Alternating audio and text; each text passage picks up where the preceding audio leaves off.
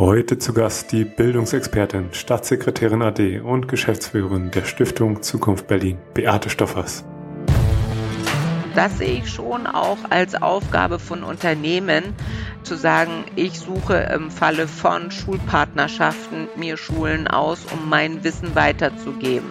Und da geht es jetzt auch letztendlich nicht nur um Digitalisierung, sondern da geht es generell um die Verknüpfung von Wirtschaft und Schule. Roboter in der Logistik. Dieser Podcast wird dir präsentiert von Vaku Robotics, die Expertinnen und Experten für mobile Roboter in der Logistik und Produktion. Mein heutiger Gast ist die Bildungsexpertin Beate Stoffers. Von 2019 bis 2021 war sie Staatssekretärin für Bildung in Berlin und koordinierte in diesem Amt unter anderem die Themen Digitalisierung und Schulbau. Seit Mai 2022 ist sie Geschäftsführerin der Stiftung Zukunft Berlin. Ich freue mich, dass du da bist. Hallo Beate. Hallo Viktor, ich freue mich auch hier zu sein. Beate, ich habe dich schon kurz vorgestellt. Ähm, du warst ja Staatssekretärin für Bildung in Berlin von 2019 bis 2021.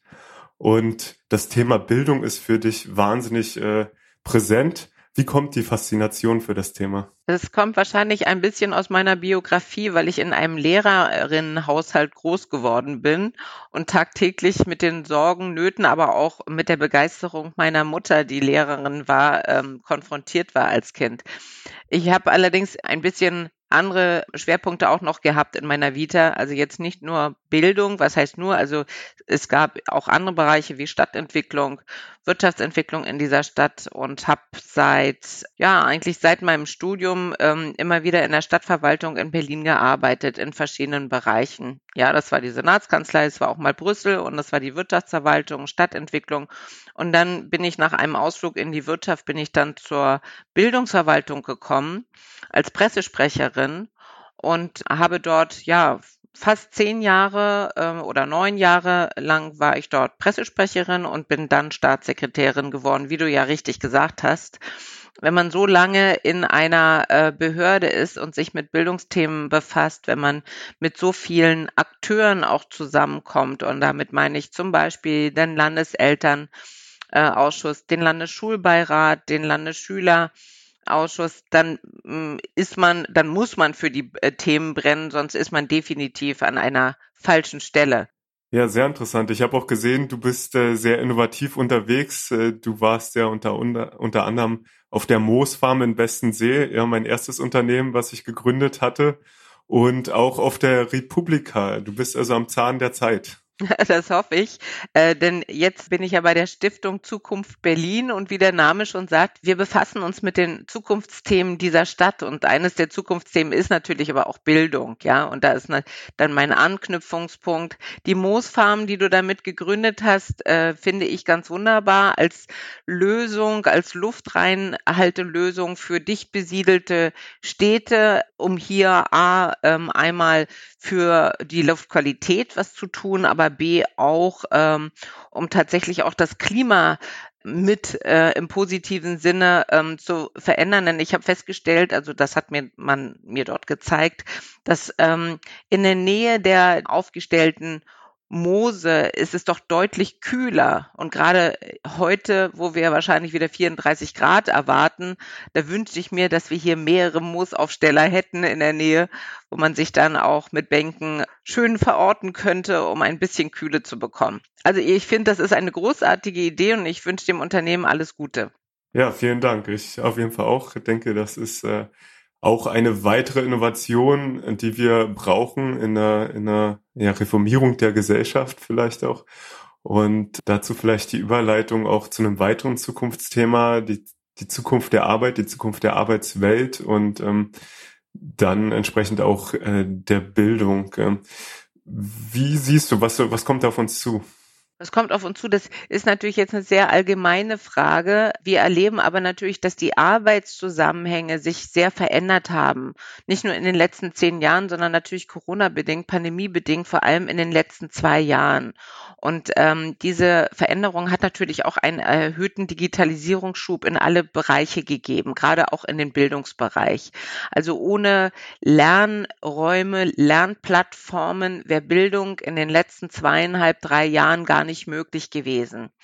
Und äh, da kann man sagen, wie bitte, ihr wart überrascht, aber ähm, ich muss sagen, ja, in dieser Schnelligkeit ist man tatsächlich überrascht worden. Und ich würde mal sagen, es ist nicht nur das Bildungssystem alleine, sondern es hat auch viele Unternehmen mit überrascht auf Homeoffice in dieser Quantität war keiner eingestellt. Das muss man einfach konstatieren. Und ähm, von daher standen alle vor der gleichen Herausforderung, wie können wir eigentlich Inhalte teilen, wie können wir ähm, kollaborativ arbeiten, kooperativ arbeiten mit welchen Tools, was ist erlaubt, datenschutzrechtlich, was ist möglich. Ähm, und da haben wir, da waren wir tatsächlich ähm, in einem großen Lernprozess, aber die gesamte Gesellschaft, nicht nur die Berliner Schule oder bundesweit die Schulen, sondern ich würde sagen, ähm, es hat alle Unternehmen betroffen. Es hat den gesamten öffentlichen Dienst betroffen und es hat eben auch den Wissenschafts- und den Schulbereich betroffen. Was wir jetzt merken, und das ist, glaube ich, nicht das große Schulthema, aber was ähm, Unternehmen merken oder Institutionen ist, dass das Arbeiten doch ein anderes geworden ist. Wir haben festgestellt, man kann von zu Hause arbeiten, man kann sich es auch so organisieren, dass man effizient arbeiten kann.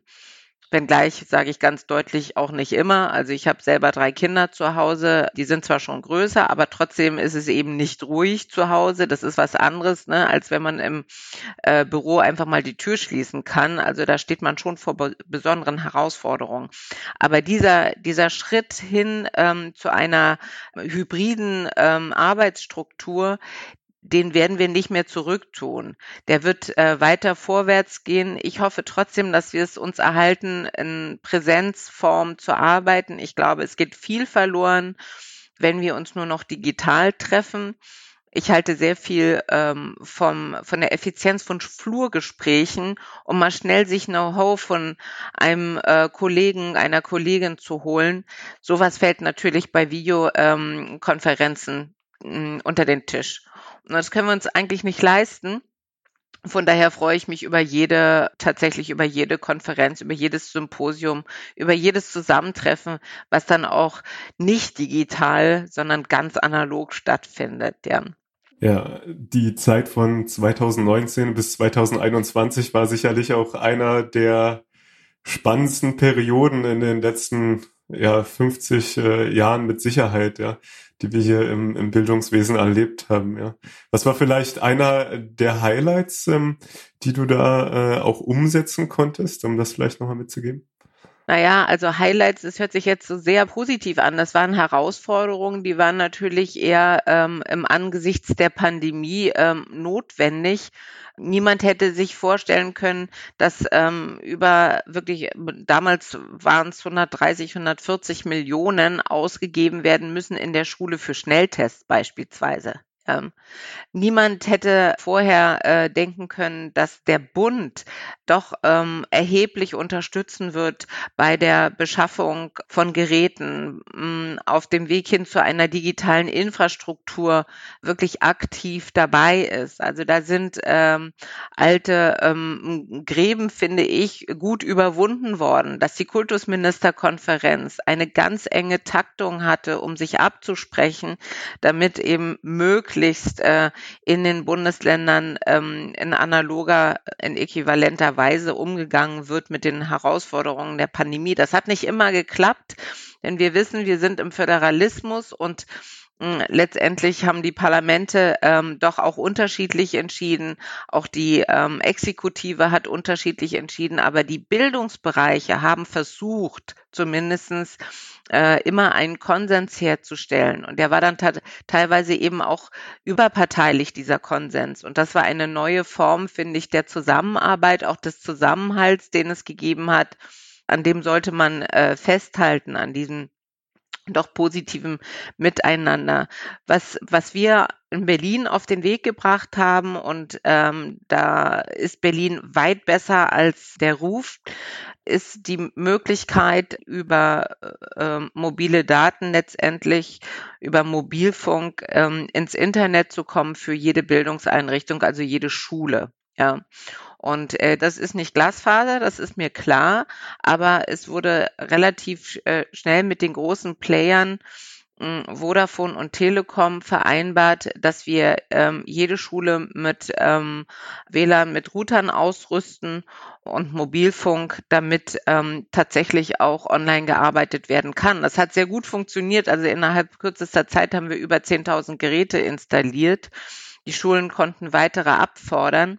Es ist kein Ersatz für ähm, Glasfaser, das ist mir völlig klar, aber es ist äh, zumindest eine ähm, sehr gute Zwischenlösung, um eben ähm, mit digitalen Lernräumen auch zu arbeiten, um hybrides Unterrichten zu ermöglichen, um eben auch äh, moderne digitale Lernformen auf den Weg zu bringen. Also das war schon ein Punkt, der war wichtig, jetzt wenn es um Bereich Digitalisierung und Bildung ging. Dann haben wir uns auf den Weg gemacht und haben über 50.000 Schülerinnen und Schüler mit ähm, Geräten ausgestattet. Gleichsam wurde sich auf den Weg gemacht und Lehrergeräte angeschafft. Das ist nicht überall ähm, so positiv aufgenommen worden, wie man jetzt denkt, weil also jeder kennt es von sich selbst, du vielleicht auch, du hast dein eigenes Gerät, an das bist du gewohnt und dann kriegst du von der Bildungsverwaltung plötzlich ein Gerät überreicht. Da darf man sich dann auch nur in einem bestimmten Raum bewegen. Man darf auch nur bestimmte Anwendungen herunterladen, ist eben nicht so frei, weil man daran gebunden ist, das E-Government-Gesetz von Berlin eben auch äh, zu beachten, was ganz äh, klar sagt, in welchem Rahmen man überhaupt sozusagen ins freie, ins offene Internet darf. Das ist ein, das ist aus Sicherheitsgründen so und das ist auch richtig so, aber gleichsam schränkt es natürlich auch die Berliner Schulen ein und da ist es, geht es halt darum, dass man gut abwägt zwischen Einerseits, was ist notwendig für den Datenschutz? Also das ist das schuladministrative Handeln und das unterliegt ganz klaren Regeln.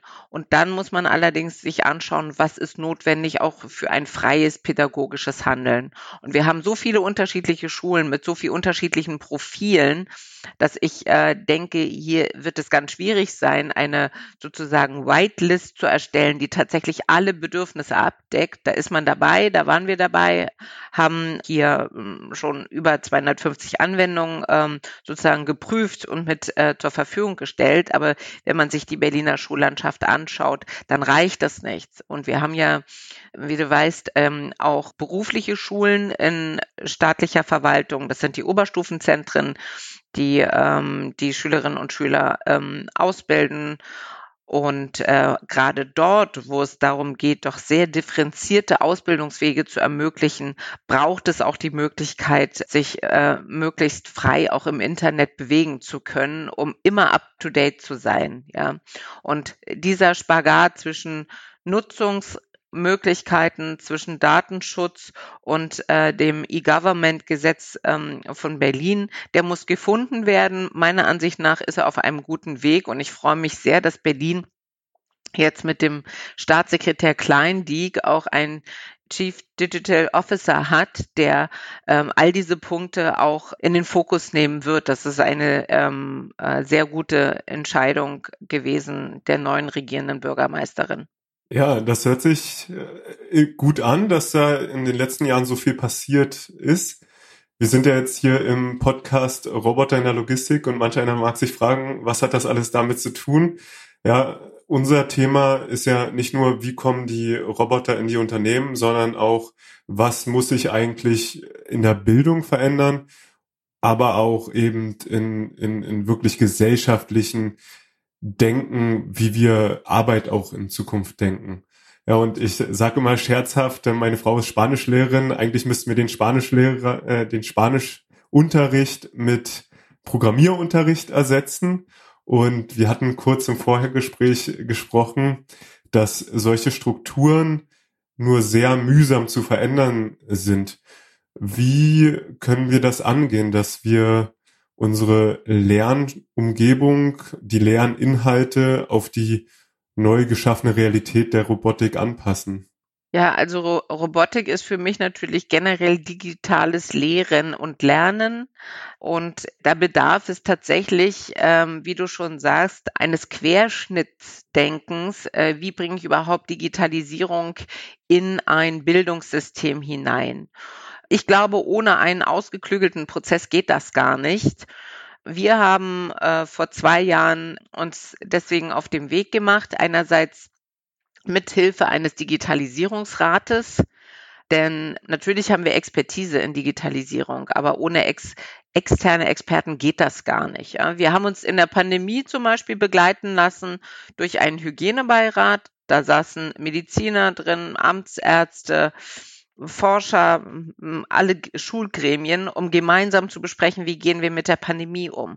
Und analog dazu ähm, sind wir auch im Digitalen vorgegangen. Wir haben einen Digitalisierungsrat gegründet, in dem das Forum Digitalisierung mit dabei war, ähm, äh, die Fraunhofer Gesellschaft war dabei, die TU war dabei, Siemens war dabei, also unterschiedliche Player, die ähm, sehr weit sind in dem, was momentan ähm, möglich ist im Bereich digitalisierte Bildung. Gleichsam haben wir natürlich intern auch einen Prozess auf den Weg gebracht, uns tatsächlich jeden, jedes einzelne Referat, was wir haben, angesehen auf, äh, im Hinblick auf die unterschiedlichen Digitalisierungspotenziale. Man muss dir vorstellen, wir haben ja nicht nur die Rahmenlehrpläne, die entwickelt werden, die auch natürlich anders digitalisiert entwickelt werden könnten, ähm, wenn hier das Digitale mitgedacht wird. Wir haben Fortbildungs, ähm, ein, Fort, ein Fortbildungsreferat. Wir haben das Referat Lehrereinstellung. Wir haben Grundsatzangelegenheiten im Bereich ähm, der verschiedenen Schularten. Wir haben den gesamten Bereich Übergang Schule Beruf, die Jugendberufsagentur. Also es gibt zig äh, Bildungsthemen, die man sich anschauen muss im Hinblick tatsächlich auf Digitalisierungsmöglichkeiten und Notwendigkeiten. Und das wurde ähm, sehr stringent gemacht mit einer Timeline, wo man wie sein möchte. Und ich denke, äh, dass auch die neue äh, Leitung in der Senatsverwaltung für Bildung ähm, daran weiterarbeitet. Denn das ist eine gute Vorlage und ähm, es besteht einfach die Notwendigkeit, dass wir uns hier auf den Weg machen. Also Berlin hat hier eine ähm, Strategie, eine Digitalisierungsstrategie auf den Weg gebracht und hat diese auch äh, begleiten lassen von einem Digitalisierungsrat. Und das war notwendig und Jetzt muss sie eben auch dann mit Leben in den nächsten Jahren gefüllt werden. Aber wir wissen auch, Leben füllen bedeutet meistens auch, dass man zusätzliche Ressourcen braucht. Die Berliner Schule ist aber gut ausgestattet. Hm, wenn man sich die finanzielle Ausstattung anschaut pro Schüler, dann ist sie sogar äh, besser ausgestattet als jedes andere Bundesland.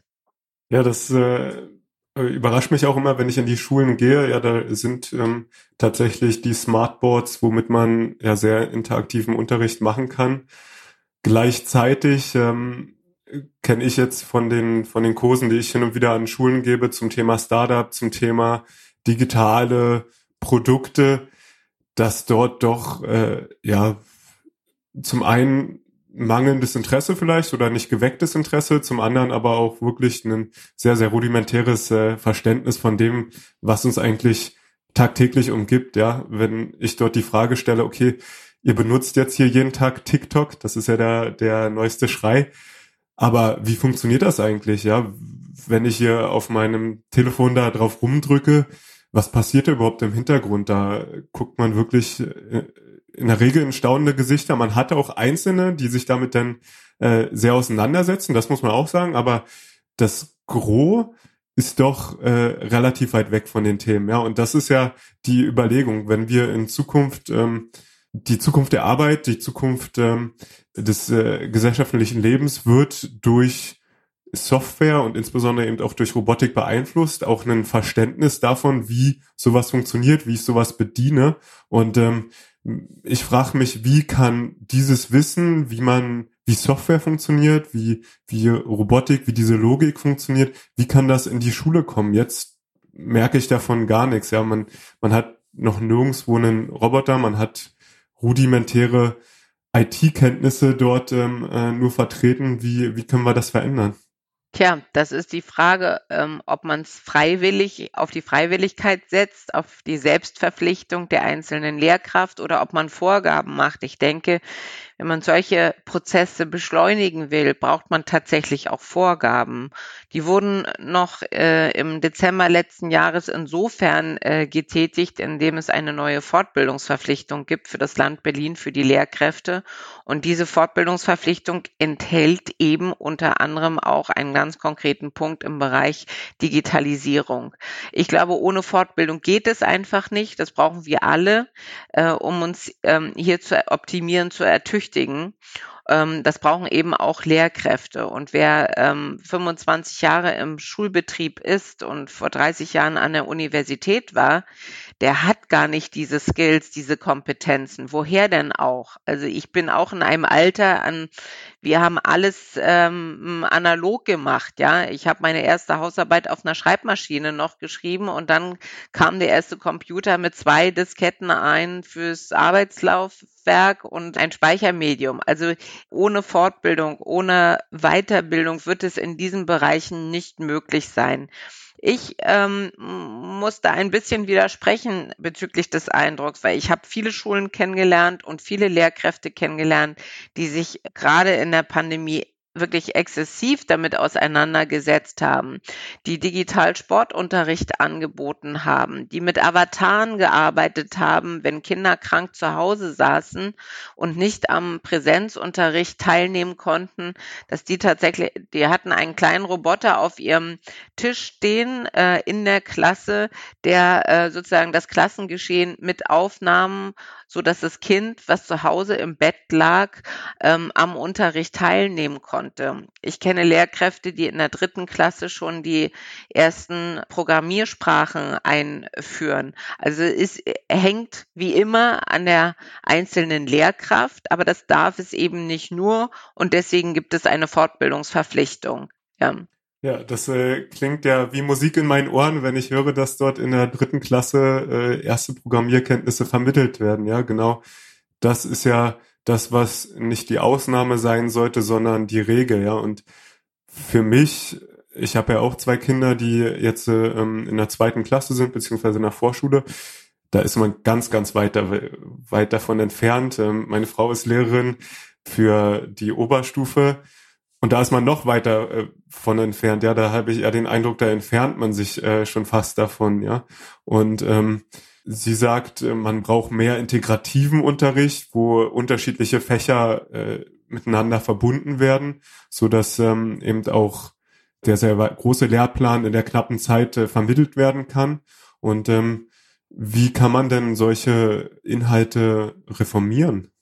Ja, also als Land Berlin alleine ist es zum Teil schwierig, wenn es prüfungsrelevant ist. Ähm, weil wir ganz klar m, natürlich uns im Rahmen der Kultusministerkonferenz bewegen mit verschiedenen, mit Stundentafeln, denn es geht ja immer darum, dass dein Kind später auch in Bayern studieren kann und ähm, das Kind aus Oberstdorf aber auch an der Berliner Uni unterkommen kann, dass wir uns gegenseitig die Abschlüsse anerkennen.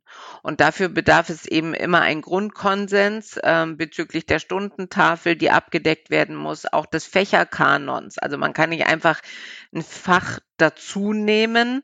Ähm, das kann man schon, aber dann würde das bedeuten, dass das Kind eben nicht nur 35 Stunden, sondern vielleicht 37 Stunden in der Woche in der Schule sitzt oder statt 33, 35, je nachdem, auf welcher Schulart es ist und ähm, wie viele Stunden ähm, in der Woche angeboten werden. Und ich kann dir aus Erfahrung sagen, bei der Aufstellung des letzten Rahmenlehrplans, dass wir teilweise über pro Fach über 5000 Hinweise bekommen haben von Lehrkräften, was nicht richtig sei oder was geändert werden müsste oder hinzugefügt werden müsste.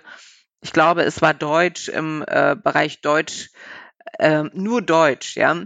Ähm, das sind äh, also jeder Fachbereich achtet schon sehr darauf, nichts abgeben zu wollen. Ja, gleichwohl ich das auch sehe, dass man kooperative Formen ermöglichen müsste. Aber das heißt dann auch, dass die Fachlehrer äh, bereit sind, kooperativ zusammenzuarbeiten.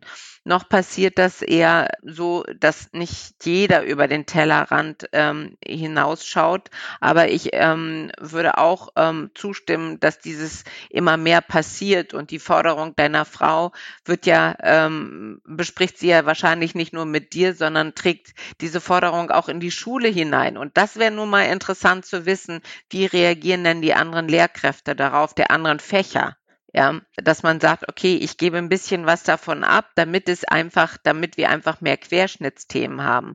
Aber ganz klar, äh, Digitalisierung ist ein Querschnittsthema generell. Jetzt mal unabhängig vom Fach Informatik, was ich ja auch wählen kann in der Berliner Schule. Aber digitale Skills braucht jeder für uns ähm, in der Zukunft. Vor allem, ja, deswegen denke ich, das ist wichtig, dass man das äh, möglichst frühzeitig macht. Der Rahmenlehrplan ist, ist ein fester Rahmen, der äh, alle neu, äh, zehn Jahre neu aufgestellt wird. Wir arbeiten ihn zusammen mit Brandenburg das heißt, wir müssten auch in jedem Fall ein anderes äh, Bundesland mit einbeziehen. Wir haben da ein eigenes Landesinstitut für Schule und Medien, ein gemeinsames, ähm, was die Rahmenlehrpläne ähm, erarbeitet. Aber nichtsdestotrotz, äh, der Lehrer vor Ort, die Lehrerin vor Ort kann natürlich mit eigenen Impetus diesen Rahmenlehrplan füllen. Und da kommt es wieder drauf an. Ne? Lehrer haben viele Freiheiten beim Erreichen der Ziele des Rahmenlehrplans. Und das heißt, jede Schule entwickelt ein eigenes internes Curriculum zum Ausfüllen des Rahmenlehrplans. Und da ist genau der Ansatzpunkt, dass man sagen müsste, hier machen wir uns auf einen Weg ähm, Richtung Digitalisierung oder frühzeitige Digitalisierung. Es gibt so viele Programme, die äh, die Senatsbildungsverwaltung anbietet, an denen man teilhaben kann, so dass ich mir eigentlich nicht vorstellen kann, wenn da der Wille ist, dass da nicht auch der Weg sein soll, dies umzusetzen. Da frage ich mich jetzt als Außenstehender, ob da auf dem Rahmenplan die richtigen Themen stehen. Ja, zum einen kriege ich von den Unternehmen gespiegelt, ja, deswegen machen wir Robotik, den wahnsinnigen Mangel an äh, Fachkräften. Und ähm, hier ist ja auch ein Riesenbedarf an Robotik, daher kommen wir ja, dass wir das brauchen. Und zum anderen haben wir die Realität von Sprachprogramm, von Übersetzungsprogramm. Ja, wir haben eine ukrainische Familie aufgenommen.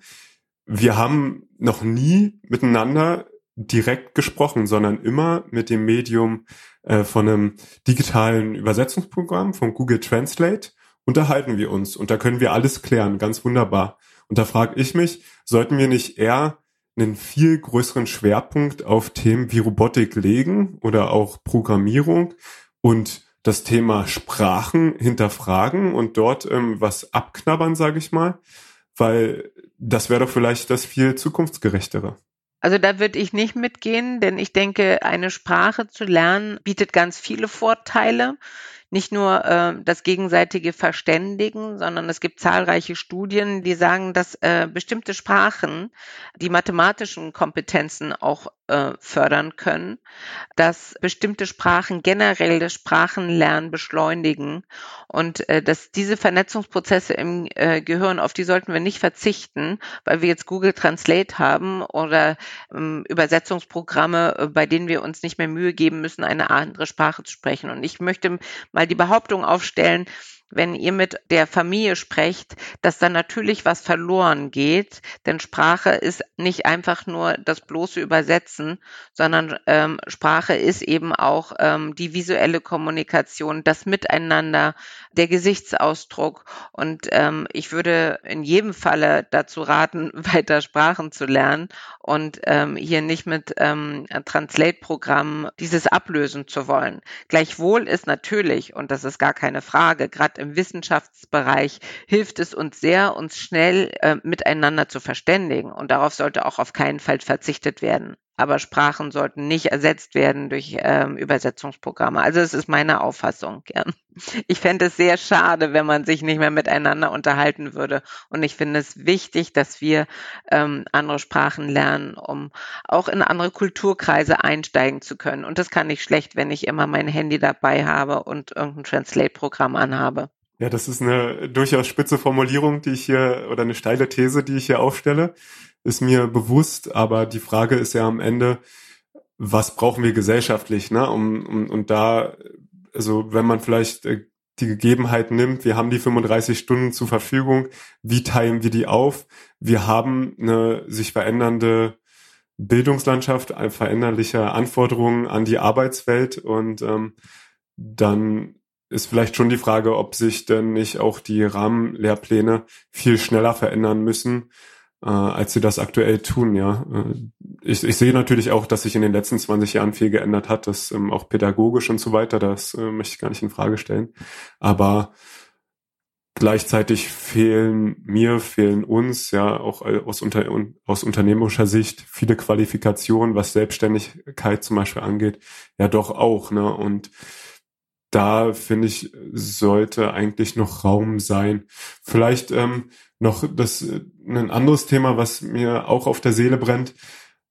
Was können denn eigentlich Unternehmen tun, um die Bildung in Unternehmen äh, zu unterstützen, vielleicht auch äh, die digitale Bildung äh, zu unterstützen und ähm, Fachkräfte für bestimmte Themen zu begeistern?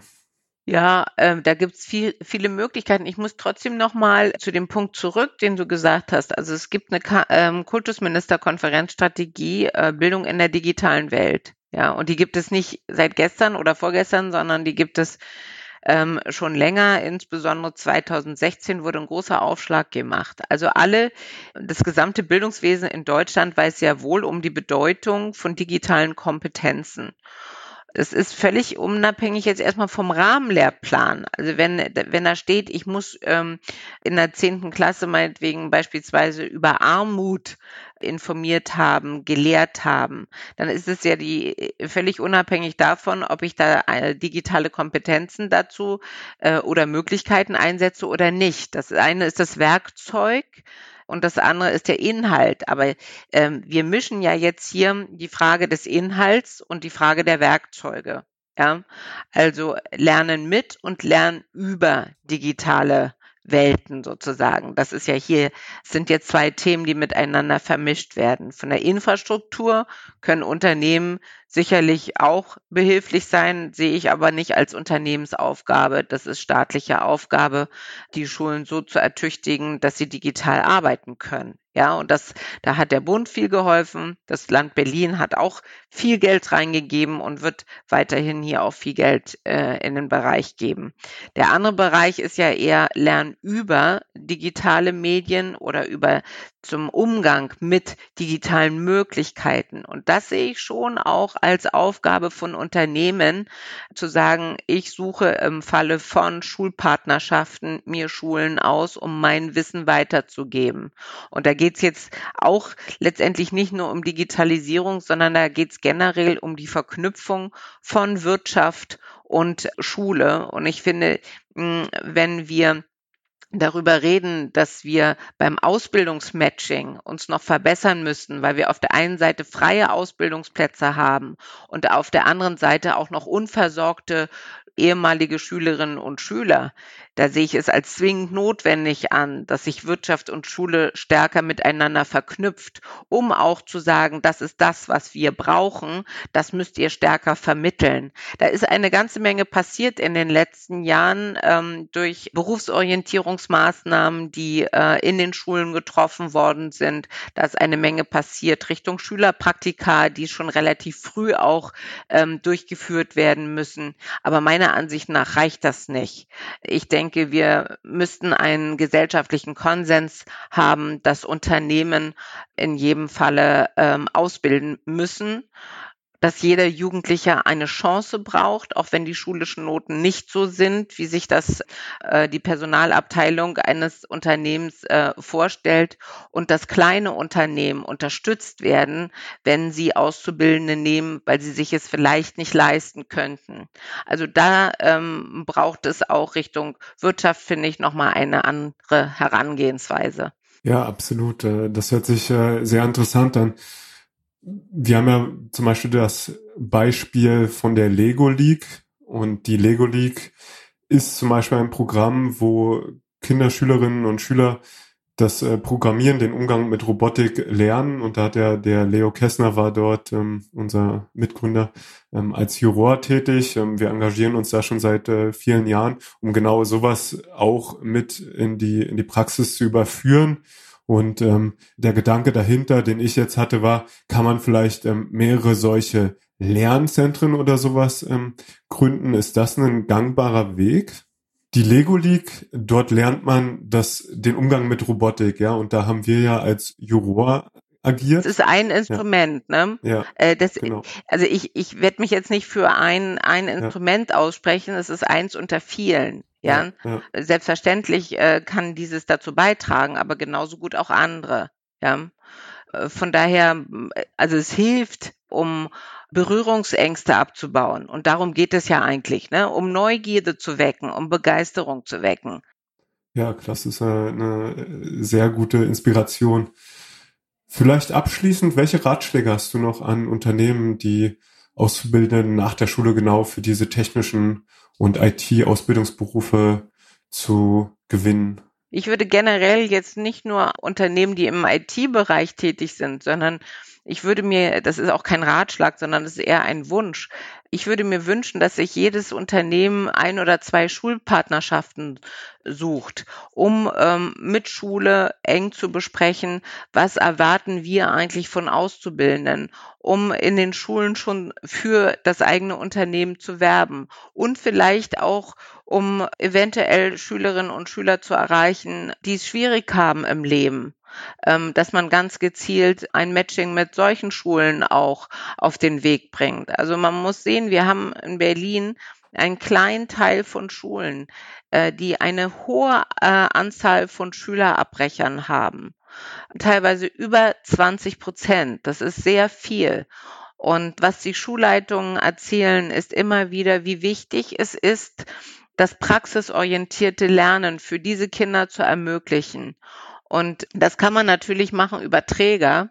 Ähm, und das wird auch so gemacht von den Schulen. Aber das ersetzt meiner Ansicht nach nicht äh, tatsächlich die praktische Erfahrung in einem Unternehmen. Und ich glaube, ich kann ähm, bei Jugendlichen eher die Neugier wecken, wenn ich weiß, okay, hier handelt es sich um ein Unternehmen und nicht um einen Träger, der mir dabei helfen soll, meine schulischen Probleme zu beseitigen, sondern dieses Unternehmen ist an, an mir persönlich interessiert. Die wollen, dass ich jeden Tag pünktlich komme. Die haken nach, wenn ich nicht komme. Die fragen mich, was ich brauche an Hilfestellung. Sowas würde ich mir wünschen bei einem guten Übergang von Schule in den Beruf. Sehr interessant. Beate, vielen Dank für das spannende Gespräch und deine interessanten Einblicke in das äh, Thema digitale Bildung. Schön, dass du da warst. Bis bald. Victor, vielen Dank für die Möglichkeit. Ja, alles Gute. Tschüss. Das war Roboter in der Logistik mit Viktor Splittgerber von Vaku Robotics. Die Expertinnen und Experten für mobile Roboter in der Logistik und Produktion. Weitere Infos erhältst du auf vaku-robotics.com.